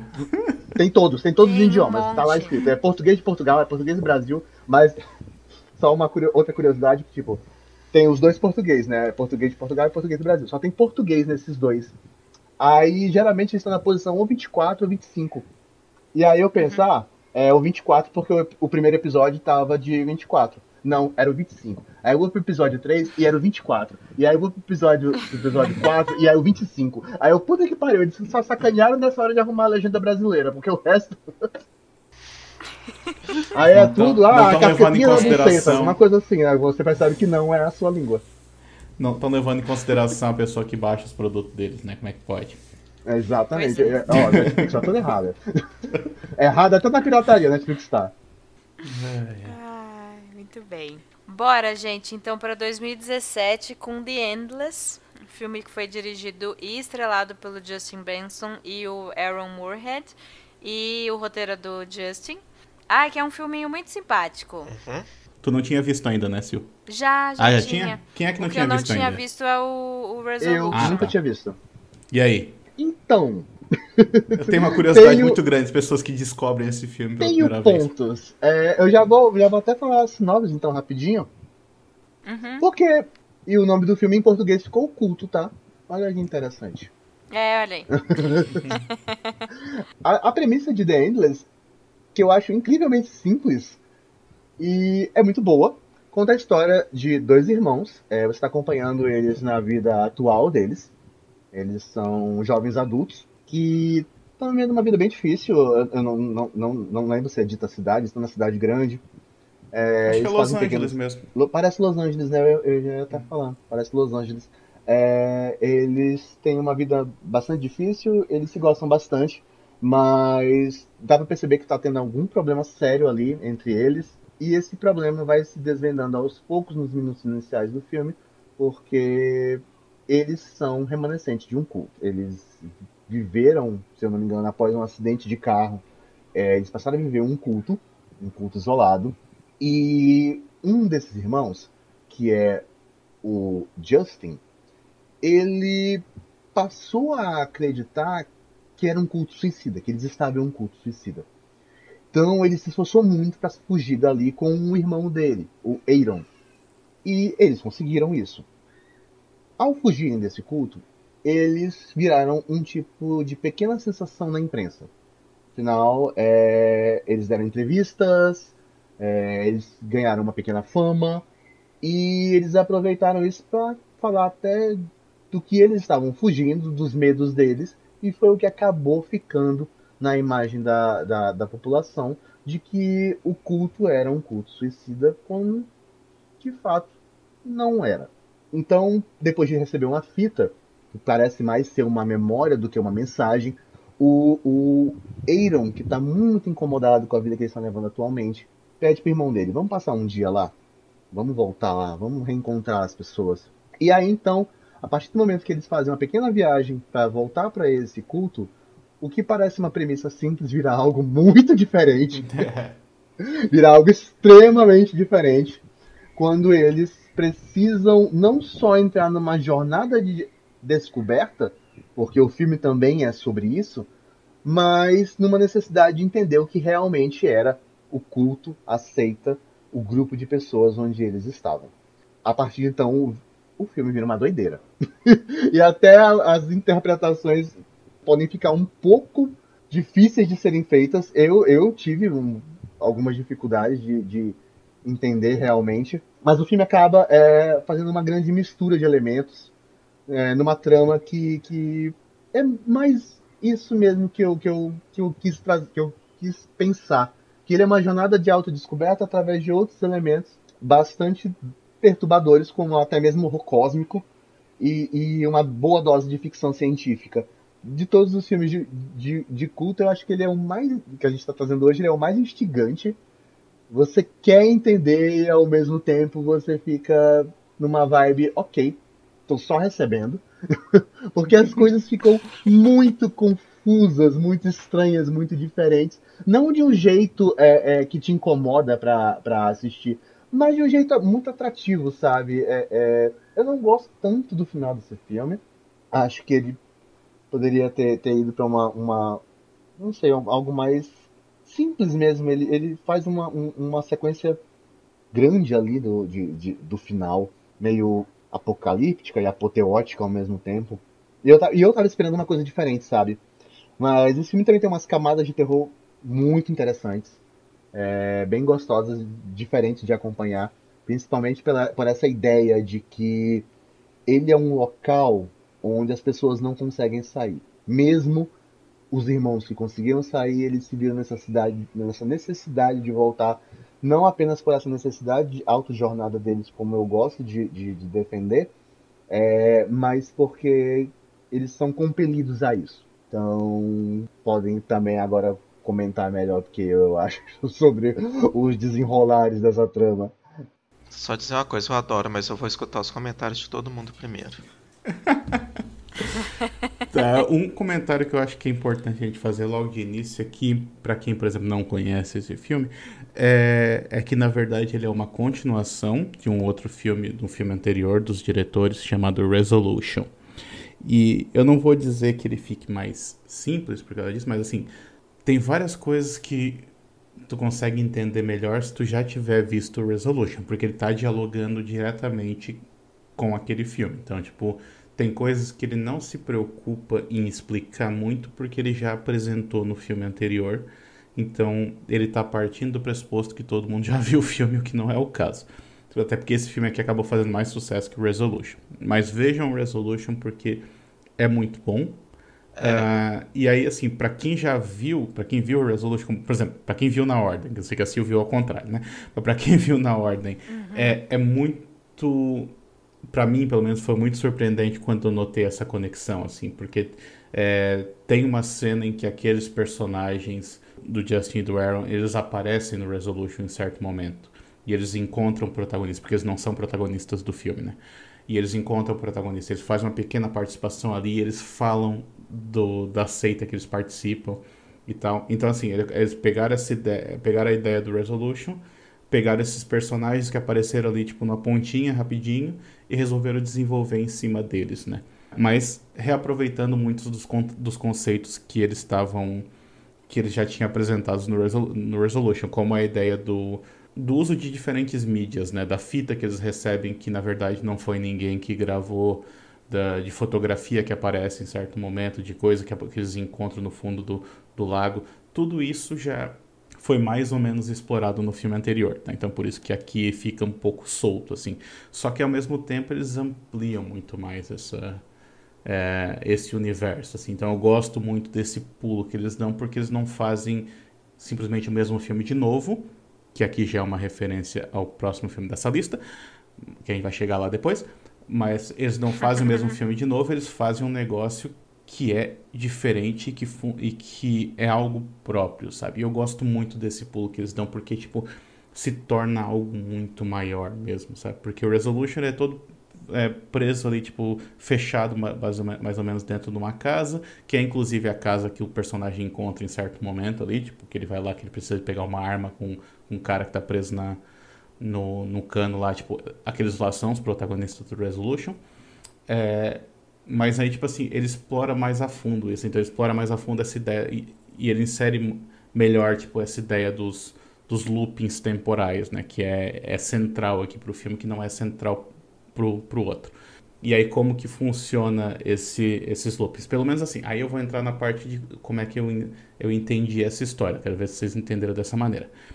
Existem, é, por exemplo, os personagens, pelo que eu entendi, é, existe esses diferentes loops temporal, tem, temporais, tem uma hora inclusive que a gente vê, tipo, quase que várias domas diferentes, assim, tipo, que meio que dominam aquele espaço, assim, e cada um funciona num, num, num looping diferente. Tem aquela cena clássica lá do, do cara que tem, um, tem um, um looping que dura, sei lá, alguns segundos, em que ele não consegue fazer nada, que ele vira, fica dentro de uma cabana e tal, tipo, né?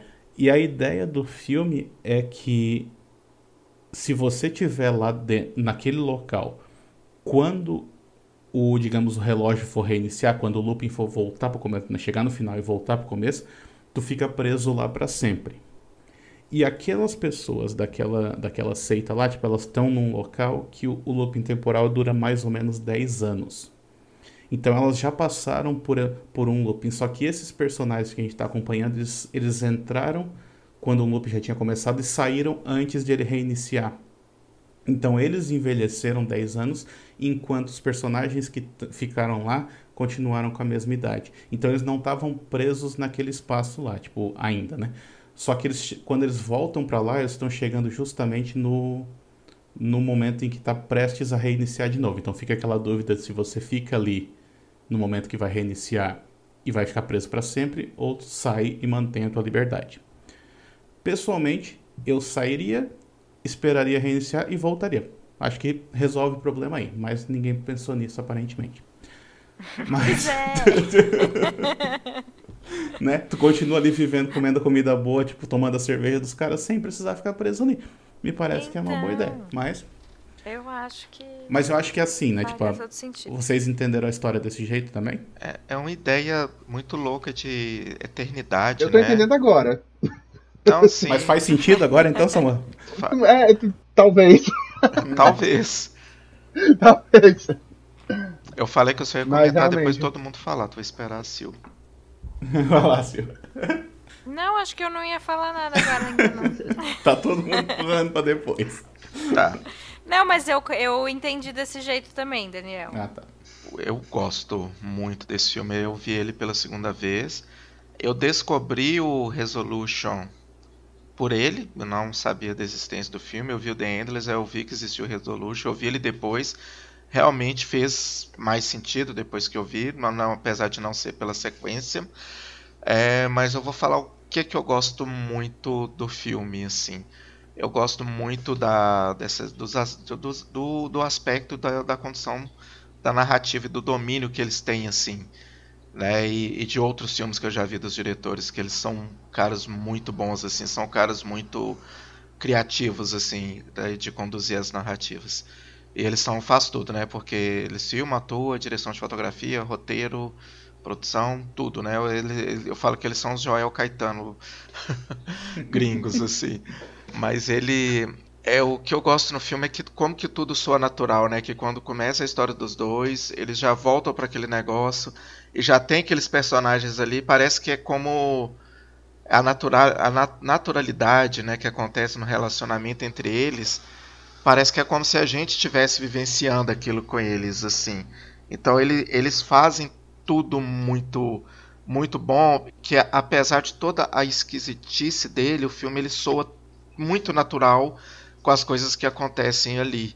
E, e, e o, o, desespero né, que acontece ali no, nos loopings né, que eles encontram pelo, pelo caminho isso é muito bem trabalhado com eles ali. Aquele looping de segundos ele é desesperador quando ele acontece.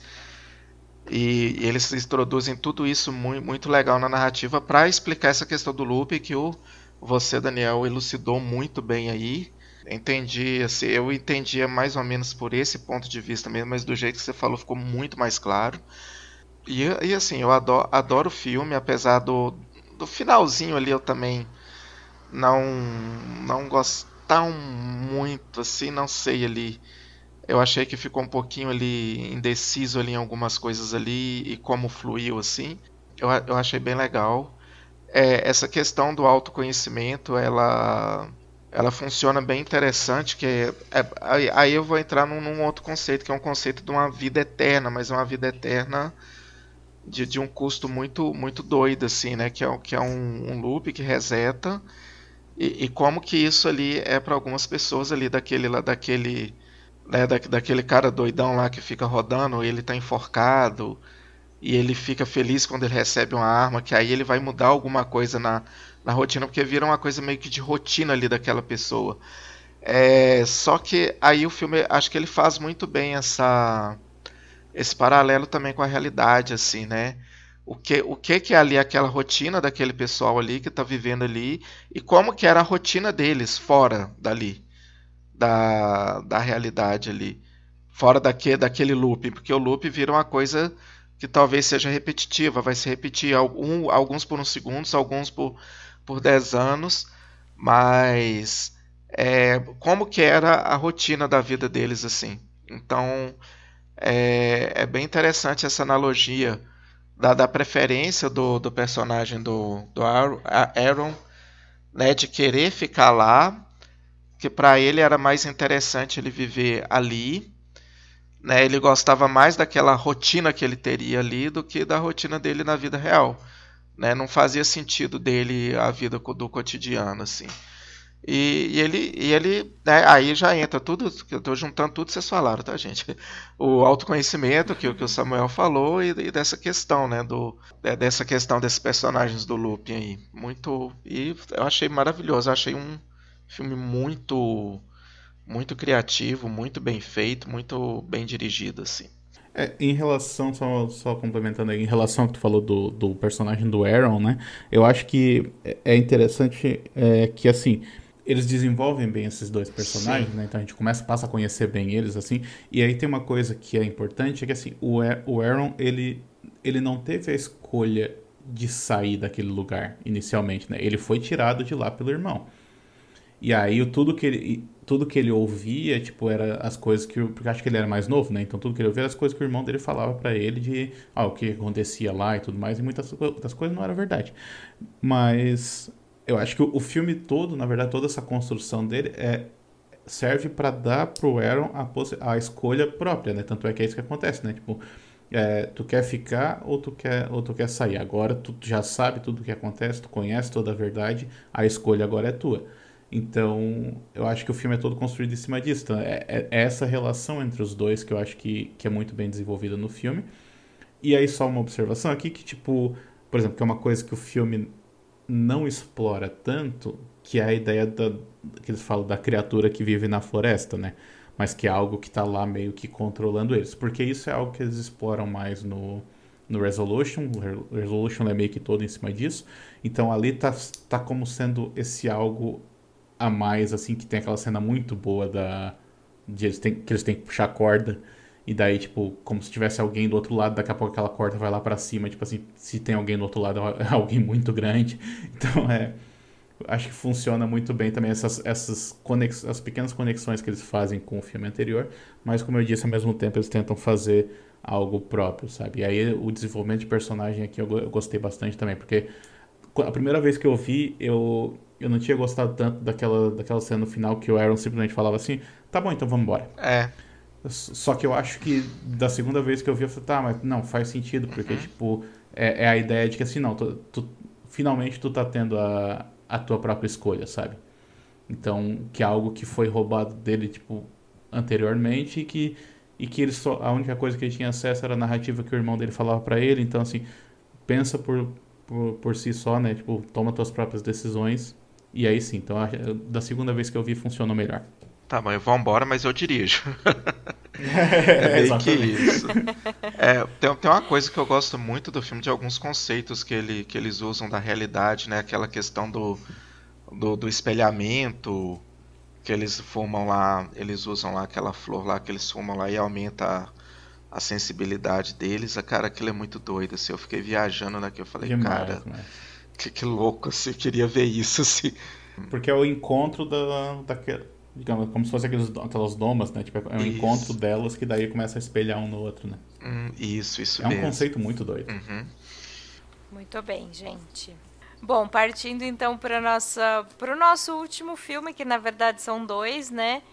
Vamos discutir a- o porquê da existência de dois filmes, mas vamos falar de Last Shift de 2014 e Malum de 2023. Os dois foram escritos e dirigidos pelo Anthony de Blasi e o Malum é um remake de Last Shift. Porém, acho que é, o Samuel não, não chegou a ver o Last Shift, mas acho que eu, Ivo e Daniel vamos, concordamos que, que ele é muito melhor do que o Malum. Sim. E, que o Malon não deveria existir. É, não tem, não tem porquê. Assim, real. Tanto que É, eu perguntei não lá, gente, antes de ver o Malon é uma continuação? A pessoa, não, é o remake. É. Eu falei, por quê? Mesmo Não faz diretor, mesmo... É, é isso que eu ia já pesqui- pesquisar com vocês. Tem algum motivo pra The Last Shift ganhar um remake Não. an- antes de 10 anos do, do, com o Malum? Não faz muito Não. sentido. Não faz não, nenhum. Eu acho que porque o, o, o Malum tem um orçamento maior. Sim. né? Assim, Last Shift, e, e eu acho que é justamente por isso que ele, que ele funciona tão bem, ele é muito simples. Uhum. É É, a história de orçamento, uma. né? E é direto Ele é bem também, baixo né? orçamento, né? É, É, e, e- e justamente é direto. É sobre uma policial novata que ela é designada para passar uma noite em uma delegacia que tá para fechar, então já tá toda esvaziada, né? É, não tem mais ninguém trabalhando ali, não tem ninguém mais preso ali nas celas. E então ela passa a noite ali sozinha. E, e o pai dela, é, que era policial também e, e- e faleceu já, ele trabalhava nessa delegacia também. E, e aí, ao longo da noite, vão acontecendo uns eventos sobrenaturais, assim, e, e que estão relacionados a algo que aconteceu dentro dessa delegacia. É, aonde entra a questão do culto, né? Da, da seita aqui. O que ocorre é que é, o pai dessa, dessa policial, ele prendeu é, alguns membros de um culto, era o, o líder e duas seguidoras, e na noite em que eles foram presos, eles, eles se mataram na cela. Então, é, pode ser que tenha algo a ver ali com, com o espírito dessas pessoas que está assombrando esse lugar. E como o pai da policial foi, né, esteve envolvido diretamente nessa prisão, então claro que isso vai recair sobre essa personagem, né? É, e, e, e é isso, é muito simples, né? É, as coisas que vão acontecendo durante a noite, tipo aparições, um mendigo que, que resolve bater lá na delegacia e, e acaba sendo preso pela policial, porque ele entra, ele faz xixi ali no, no, no saguão, enfim. E, e, e, assim, tudo se encaminha, é, vai ficando mais caótico, porque as, esses acontecimentos vão, vão piorando ao longo da noite, mas o Malon fica muito mais caótico, muito desnecessariamente maior É. né? Naquele terceiro ato, assim, tem aparecem muito mais personagens, a história que, que envolve o pai dela é muito mais complexa, também não precisava. Poxa, o cara já estava envolvido nessa prisão, sabe? Não precisava colocar mais nada. e na, no Malum ele é envolvido de um jeito muito mais profundo, assim, né? É, e o Malon ele faz questão de mostrar o funcionamento da, da seita em si, né? Tipo, é, o que que eles faziam lá dentro e tal. É, enquanto que no, no outro não, né? No outro a gente só tem os relatos ali do no Last Chief, a gente só tem os relatos que aparecem em certo momento ali quando ela vê os vídeos lá das entrevistas que foram feitas com, com as pessoas que foram presas e tal. Então é mais eles falando sobre as coisas que eles fizeram. Só que aí, nesse caso, eu acho que, por ter visto os dois filmes, eu digo de novo que aqui tem o efeito oposto do que eu falei no The Invitation. Eu acho que o, ele- só eles falando sobre o que eles fizeram tem, é mais impactante pra mim do que o Malon que vai mostrando tudo, porque é tão exagerada, tipo, é tanta coisa que depois de um tempo já fica meio que anestesiado, sabe? Então, tipo, acaba perdendo um pouco do impacto. Enquanto que no, no Last Shift tu só via eles falando e aí, tipo, a menina rindo enquanto ela falava. Então, eu acho que funcionava melhor ali, sabe? Então, e não, não tem por que existir o mal. Tem todo esse plot da mãe, né? É, tipo, pra quê? Não precisava real, assim. No, no, no Last Shift a mãe só aparece no telefone. Só liga pra ela de vez em quando. Exato. É, eu acho que essa- ele tentou talvez dar um impacto maior assim, né, na, em, no, uma questão lá quando a personagem ela mata alguns personagens lá e depois se, se revela quem ela realmente matou, né, talvez com a personagem, então já tô dando spoilers, tá, gente? Ah. Talvez fosse mais impactante, mas nem isso consegui, ele conseguiu ser porque, como a Sil falou, ele é tão caótico, é tanta coisa ali que tá é uma correria ali, uma bagunça que tá acontecendo. pa- Parece uma, uma, uma, uma coisa meio de bullying, assim, que o pessoal tá fazendo com ela. Que fica correndo de um lado pro outro. Opa, tô aqui, tô correndo, vou passar pra cá. Uhul! Olha que vi- vira uma bagunça que eu.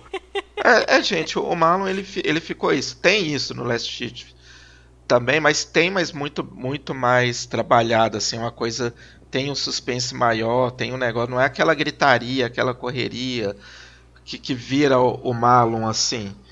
E, e a, a questão, né, do a concepção do, do personagem, né, no, do, do Marlon lá, que é um ele aparece como um demônio no final, como ele aparece um monstrão assim, né? O Last Shift é uma coisa mais sutil, mais mais bem trabalhada e, e mais assustadora assim, o por isso que eu acho que ele funciona muito melhor. Pela simplicidade, assim. O outro eu acho que ele tem muitos excessos, assim. E, e não faz sentido nenhum. Foi, foi igual quando eu perguntei, é uma continuação?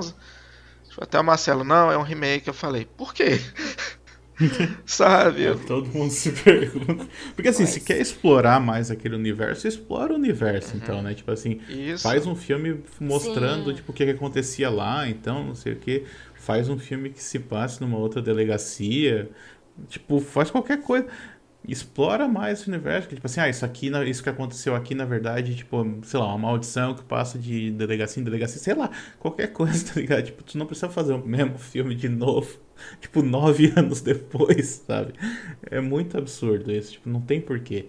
Então, quer explorar mais esse universo? Explora, cria um, todo um universo pra isso, sabe? Tipo, faz, como falou, prequel, aí faz continuação, faz filme derivado, mas não faz o mesmo filme de novo, porque daí tu tá, tipo, tu tá in- incentivando uma comparação com o próprio filme que tu já fez, que é melhor, sabe?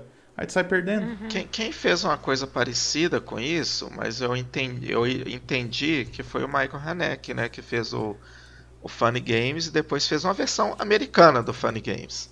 É, aquilo ali eu gostei. É, Aquilo ali eu é, gostei. é- é Ah, justamente eu também por- gosto. Aham. Porque a- é, ele, ele fez uma coisa muito igual, mas ele deu ali uma. Tem um toque, né? É, ele deu um toque ali no, no outro ali, uma, uma coisa diferente, mas assim, é, foi muito diferente. Não... Porque no, no caso do Funny Games, eu acho que ele muda um pouco. Porque assim, o Funny Games original, ele tá falando sobre, sobre violência na- Isso. Né, na TV e tudo mais. E eu acho que no, no remake ele tá falando sobre remakes mesmo, tá ligado? Tipo, eu Isso. acho que ele fala assim, ah tá, vocês não querem ler legenda. Basicamente é isso. Aham, né? é. Tá bom, então eu vou fazer o mesmo filme de novo, só que falado na língua de vocês. Vou receber um monte de dinheiro pra isso. Sim. tá? Pois é, esse aí faz um E total vocês sentido vão ver. acontecer. Esse é igual eu falei, esse eu entendo ele, ele existir. Faz todo sentido. Ah, é. Mas Assim nesse como- aqui não faz sentido. É, como pessoa que assistiu só o, o Malum, eu não assistiu o Last Shift, é, eu tava simpatizando com o filme no começo, mas até como acho que a Sil, a Sil falou, o terceiro ato é exagerado e caótico. E não é positivo, não, não- porque tem, teria maneiras de, de ter sido talvez melhor. Então eu fiquei meio dividido com esse filme, mas achei ele meio ruim no, no geral. Eu gosto da, da, da atriz, do, do Malum. É Gostei boa. bastante, inclusive. Acho que a- o maior ponto positivo é, é a garota. Ela faz bem o, pa- o- o papel dela ali. É, mas eu odeio, por exemplo, que é um filme com muito jumpscare, com muito jumpscare forçado. Eu acho que quem assiste à noite, Nossa. por exemplo, sozinho, luz desligada, talvez até tire alguma vantagem disso, mas a gente que tá passado na casca do alho não. não... E é repetitivo, rola. Samuel. Quantas É vezes que aquele mendigo ficou correndo e gritando na frente dela? Ah! Que Eu falei, ah, sério de mendigo. novo isso? Chatice. O cara só Que nem sabe o fazer Dória, isso. Que ódio do mendigo, mas, mas só desse em especial. Eu não, não, não deu certo. Não. É, e, e o terceiro ato realmente é. Eu, eu até tava gostando também da história, sabe? É, eu acho que. Eu vi só o trailer do, do Last, Last Shift, ele parece bem, bem simples, né? Um, um filme bem de baixo orçamento, enquanto o Malum dá pra perceber que teve um, um, um investimento ali. Eu tava até lendo sobre pra procurar por que caralho esse filme ganhou um remake com menos de 10 anos de lançamento. Não encontrei, mas eu vi, por exemplo, que ele foi gravado em uma, em uma prisão de, de Louisville, alguma coisa assim. De, é de Louisville? Acho que é. E eu adorei aquela ambientação. Acho que, que funcionaria se o filme tivesse fosse um pouco mais enxuto, um pouco mais centrado no que ele realmente queria mostrar. O, o terceiro ato é disparado o maior dos problemas. Quando, quando a galera do culto vem em massa, e realmente vem em Nossa massa, senhora, meu Deus do céu. porque é uma multidão de gente. é, o filme desembesta. Mas eu tava gostando pra caramba do, do- dos momentos da, da menina sozinha. E principalmente com, com as conversas no telefone. Eu gostava das conversas no telefone. Principalmente com o, o cara que era o, ami, era o amigo do pai. Amigo não, companheiro, né? do- de trabalho do pai dela. Adoro as conversas, acho que são os melhores momentos do filme. Mas foi, ficou esse sentimento de que era um filme que poderia ter dado certo, mas que pô, parece ter essa necessidade de exagerar que não funcionou no fim das contas. Você, você perde o, o, que o filme tem de bom com essa necessidade que ele tem dele mesmo de querer se, se mostrar grandioso. Aí Eu, eu até falei daquela coisa do bullying. O que, que foi aquela cena do pessoal, do, dos caras rindo dela? Eu falei, gente, o que, que que tá acontecendo? sabe? Aí eu- eu- aquela coisa, quando você tá vendo o filme você não tá gostando, aí eu peguei um take, eu até mandei no, mandei no grupo uma foto de, de um dos figurantes lá, ele fazendo uma cara de mal, assim, sabe? Aquela coisa mais forçada, eu falei, meu Deus do céu. Virou um filme, é um filme de sketches, assim, parece É. um Zorra Total de terror. É um Zorra Total de terror. Sim, um Porque zorra acontece total uma de terror. situação, aí começa uma outra situação do nada. Ah, é, é, é- é meio bizarro. Aí entre os personagens ficam tentando ser engraçadinhos lá, dois policiais que eram amigos, né, do, do cara, eles ficam tentando ser engraçadinhos, viram... Nossa, mãe, você... Perfeito, tá? Sua definição. Zorra total do Ah, eu terror. achei muito mais legal quando, quando chega o policial no Last Shift. Ah, sim. E, Uhum. Sim, demais. e ela acha que é ele que tá zoando com a cara dela, que tá pregando peça, né? E depois se revela que não. É, é- é- novamente, é muito mais simples. E, e acho que funcionou muito melhor, assim, dar aquele. Ui, caralho. É tipo, opa, tem coisa É. aí. Exato. Opa. É isso, gente. Eu acho, Samuel, eu acho que vale a pena você, você assistir Last Shift. É, lembra quando Tão tu falou boa. assim que ah, eu gostei, mas poderia ser melhor? Sim, já foi melhor. Quando se chamou Last Shift. Antonucci Blasi, faça como o Justin e o, e o Aaron, né? Faz um filme independente, simples, e depois expande o universo, né? Não tenta Exato. fazer outro novo, não. Não Exatamente. tenta ser o Michael Haneke, não. Ai, gente, mas é isso. Bom, vamos ter que. A gente vai ter que se encaminhar então para o final, porque estamos acabando Ah. com o tempo aqui. Mas quero então suas considerações finais, alguma menção honrosa se houver. Vamos lá, dois minutos para cada. Ah, gente, é só agradecer mesmo, obrigado. Eu não trouxe, não preparei nenhuma menção honrosa hoje, não. Eu tenho uma, uma menção honrosa que. Ah, é foda, porque é meio que um spoiler do filme em si. Ah, mas aí as pessoas chegaram até aqui, não tem problema. É, então, realmente. É, o David Robert Mitchell é o diretor por trás de um dos melhores filmes da, da década passada, que foi o Corrente do Mal. É, e ele lançou, após esse filme, o seu segundo filme, que foi. O segundo ou o terceiro, não sei. Terceiro. Foi. Terceiro, né? O Mistério de Silver Lake, que é inclusive protagonizado pelo, pelo Andrew Garfield na melhor, no melhor papel da carreira dele. E Under the Silver Lake passou muito batido no, no público. E quem foi assistir pelo Corrente do Mal se decepcionou bastante. Mas eu me apaixonei por esse filme. Ele é de uma bizarrice, ele é de uma doideira. Ele é um parece tão um negócio indo de nada para canto nenhum que ele é fascinante. Eu fiquei obcecado por esse filme, pelo, pelo roteiro dele, pelo tão. Nossa, é, é, é, novamente, é um filme que parece que é sketches, porque são acontecimentos através de acontecimentos que se interligam e vão para um derradeiro final. Mas, muito resumidamente, o Under the Silver Lake conta a história do Sam, que é um, um cara que está muito perdido na vida. Ele é um, um, praticamente um white trash, como chamam nos Estados Unidos. Mora mal, trabalha mal, não vê uma grande necessidade de relacionamentos afetivos, tem um sexo aqui ou ali, casual. É, até que um dia ele conhece uma vizinha do, do condomínio onde ele está. Ele passa uma única noite com essa vizinha e ele fica encantado por ela. Encantado, encantado, encantado. Ela desperta sentimentos nele que ele nunca imaginava que teria por uma pessoa. No dia seguinte, ela desapareceu completamente completamente, sem deixar nenhum rastro, nenhum, nenhum nada, nada, nada, nada. Apenas um uns rabiscos na parede, umas mensagens que estão escondidas em música. E o filme, que tem acho que mais de duas horas, é só sobre ele tentar, tentando encontrar essa garota e se enfiando num buraco atrás do outro, de doideira. então eu não vou falar sobre onde é que a seita entra aí, claro que obviamente tem porque eu tô falando desse filme, mas deem uma chance para Under the Silver Lake, porque esse filme é muito legal. De todos os filmes que tentam retratar um pouco de ideia de seita, esse é um dos mais diferentes. Algumas pessoas podem, nem, podem até pensar. Quem assistiu pode até discordar de mim, achar que esse filme não trata sobre seita. É, mas ele tem, assim, sua pegada. Então, deem uma chance pro, pro diretor de Corrente de Mal, que ele merece que esse filme, esse filme é bom. Então, essa é a minha, essa é minha, minha menção honrosa do programa. O primeiro filme dele também é muito bom, tá? Vale a pena conhecer ah, eu também. não vi. Bem legal, bem divertido. Vou atrás depois. Uh, menção então rosa rapidinho aqui, não é necessariamente terror, mas era um filme que estava na nossa lista uh, até, até a gente fechar ela, que é o Martha, Marcy, May, Marlene, que mostra bastante, é mais um drama assim tal, tem a Elizabeth Olsen e o John Hawkes, que está muito bem, por sinal.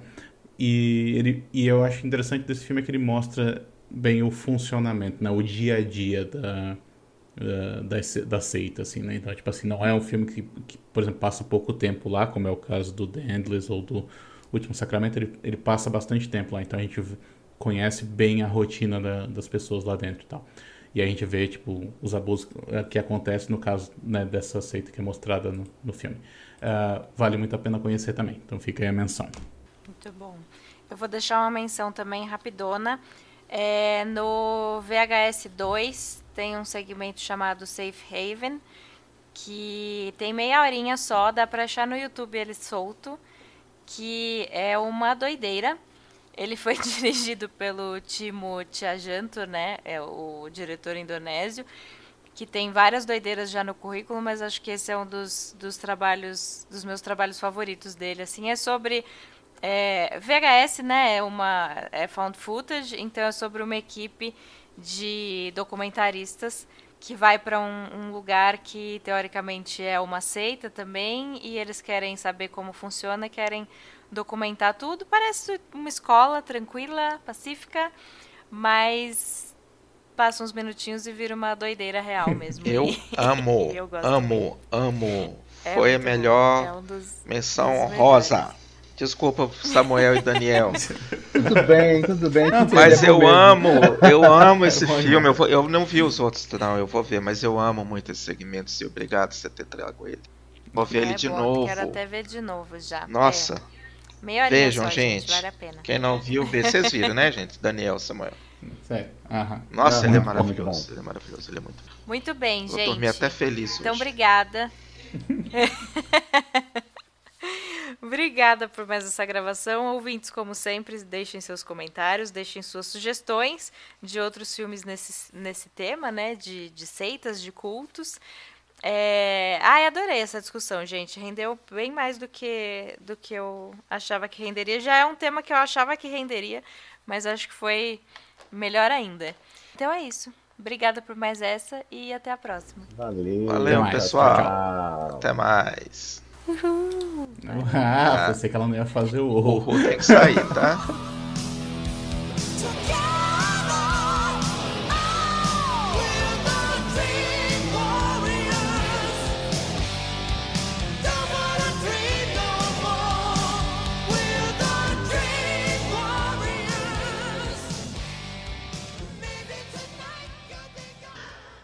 No, no filme me, me incomodou muito essa questão, além do que vocês já falaram, né? Dele, dele não se assumir a inspiração dele na, né, no, no caso real.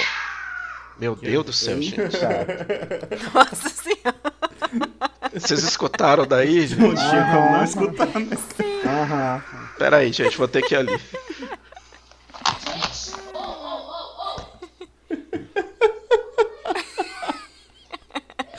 Ai, ai.